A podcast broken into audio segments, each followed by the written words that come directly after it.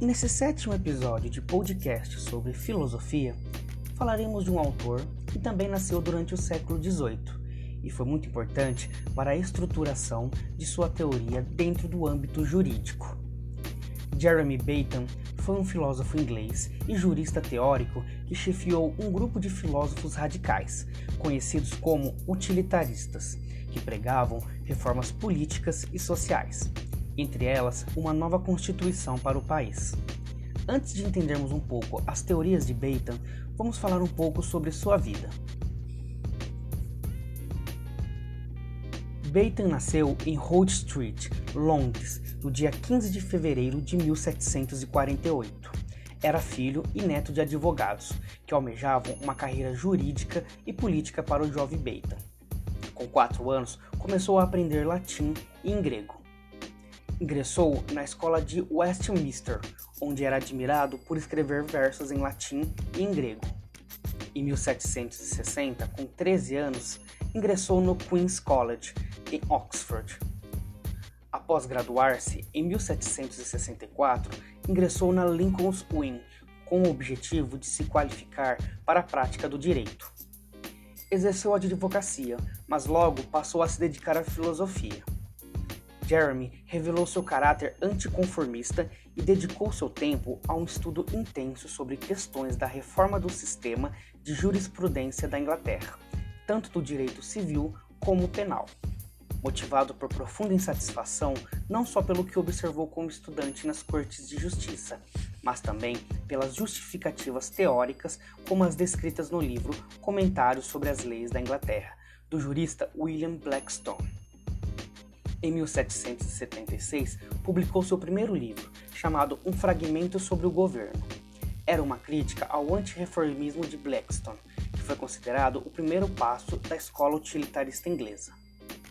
Em 1781, Bentham recebeu o convite de Lord Shelburne para que fosse trabalhar em seu escritório de direito, em Lincoln's Inn.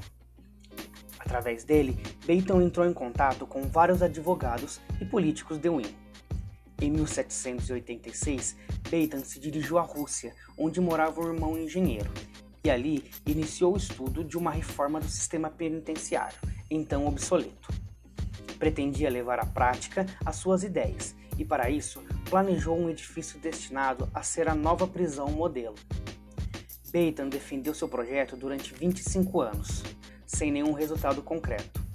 Também na Rússia, onde permaneceu durante dois anos, escreveu seu primeiro trabalho sobre economia, chamado Defesa da Usúria, em 1787. Na obra, revela ser discípulo do economista e filósofo Adam Smith. De volta à Inglaterra em 1788, Bentham dedicou-se ao estudo da legislação, pretendendo descobrir seus princípios. Em 1789, publicou seu trabalho teórico mais importante, chamado Uma Introdução dos Princípios da Moral e da Legislação, onde apresenta sua doutrina filosófica que determinou de utilitarismo.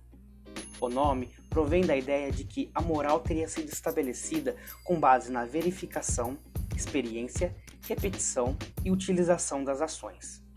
Em 1792, Bentham foi nomeado cidadão honorário da França, em virtude do grande sucesso que seu livro alcançou. Suas ideias passaram a ser respeitadas em diversos países da Europa e da América. Tornou-se um dos principais membros do corpo de advogados da Lincoln School. Batalhou pela reforma da Constituição de seu país, o que só foi alcançada no ano de sua morte. Em 1796, Jeremy Bentham recebeu uma herança, o que lhe proporcionou uma estabilidade financeira. Em 1814, transformou sua casa em um centro de intercâmbio cultural e foco de um ativo movimento utilitarista. Entre seus amigos e seguidores estavam James Mill e o seu filósofo e economista John Stuart Mill, ambos responsáveis pela edição de importantes obras de Bentham. Bentham faleceu em Londres, na Inglaterra, no dia 6 de junho de 1832. Agora vamos entender um pouco sobre a fase teórica de Jeremy Bentham. O ponto de partida do utilitarismo de Bentham encontra-se na sua crítica à teoria do direito natural, que expõe a existência de um contrato original pela qual os súditos devem obedecer aos seus soberanos. Para Bacon, a doutrina do direito natural é insatisfatória por duas razões.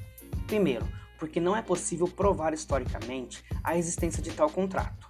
E em segundo, porque mesmo provando-se a realidade do contrato, subsiste a pergunta por que os homens estão obrigados a cumprir compromissos em geral. Em sua opinião, a única resposta possível resulta nas vantagens que o contrato proporciona à sociedade. Cidadão, segundo Bacon, deve, deveria obedecer ao Estado na medida em que a obediência contribui mais para a felicidade geral do que a desobediência. A felicidade geral, ou o interesse da comunidade em geral, deve ser entendida como o resultado de um cálculo hedonístico, isto é, a soma do bem comum e das ações das dores dos indivíduos. Assim, Bacon substitui a teoria do direito natural pela teoria da utilidade, afirmando que o principal significado desta transformação está na passagem de um mundo de ficções para um mundo de fatos. Somente a experiência, afirma Bacon, pode provar se uma ação ou intuição é útil ou não. Consequentemente, o direito de livre discussão e crítica das ações e intuições constituem-se em necessidades de uma maior importância. Para sustentar seu princípio utilitarista, Bacon teve que lutar a vida toda, criticando severamente as instituições tradicionais, particularmente a caótica legislação de seu país. Bacon mencionava Beccaria como o mais importante predecessor Beccaria também sustentava o princípio da maior felicidade possível para o maior número possível de pessoas como o objetivo último de toda a legislação. Orientado por este princípio, Beccaria criticou a legislação penal então existente. Bacon deu àquele princípio uma aplicação ainda mais ampla e, por esta razão, colocou-se em antagonismo aos conservadores. Bacon, por outro lado, opôs-se também aos revolucionários franceses, quando estes apelavam para o direito natural e afirmavam os direitos universais do homem. Para Bacon, o indivíduo somente possui direitos na medida em que conduz suas ações para o bem da sociedade como um todo, e a proclamação dos direitos humanos, tal como se encontra nos revolucionários ingleses e também nos franceses, seria demasiado individualista e levaria ao egoísmo. Este, segundo Bacon, já é o maior forte da natureza humana, Assim, o que deve realmente ser procurado é a reconciliação entre o indivíduo e a sociedade, mesmo que seja necessário o sacrifício dos supostos direitos humanos. Nos princípios da moral e da legislação, sua principal obra do ponto de vista propriamente filosófico, Bacon estuda pormenosadamente a aplicação do princípio da utilidade como fundamento da conduta individual e social. Inicialmente, indaga que sentimentos devem ser preferidos a outros, salientando que se deve levar em consideração todas as circunstâncias da satisfação. Sua intensidade, sua duração, sua proximidade, sua certeza, fecundidade e pureza. Em seguida, indaga quais os castigos e recompensas que poderiam induzir o homem a realizar ações criadoras de felicidade e quais os motivos determinantes das ações humanas, com seus respectivos valores morais.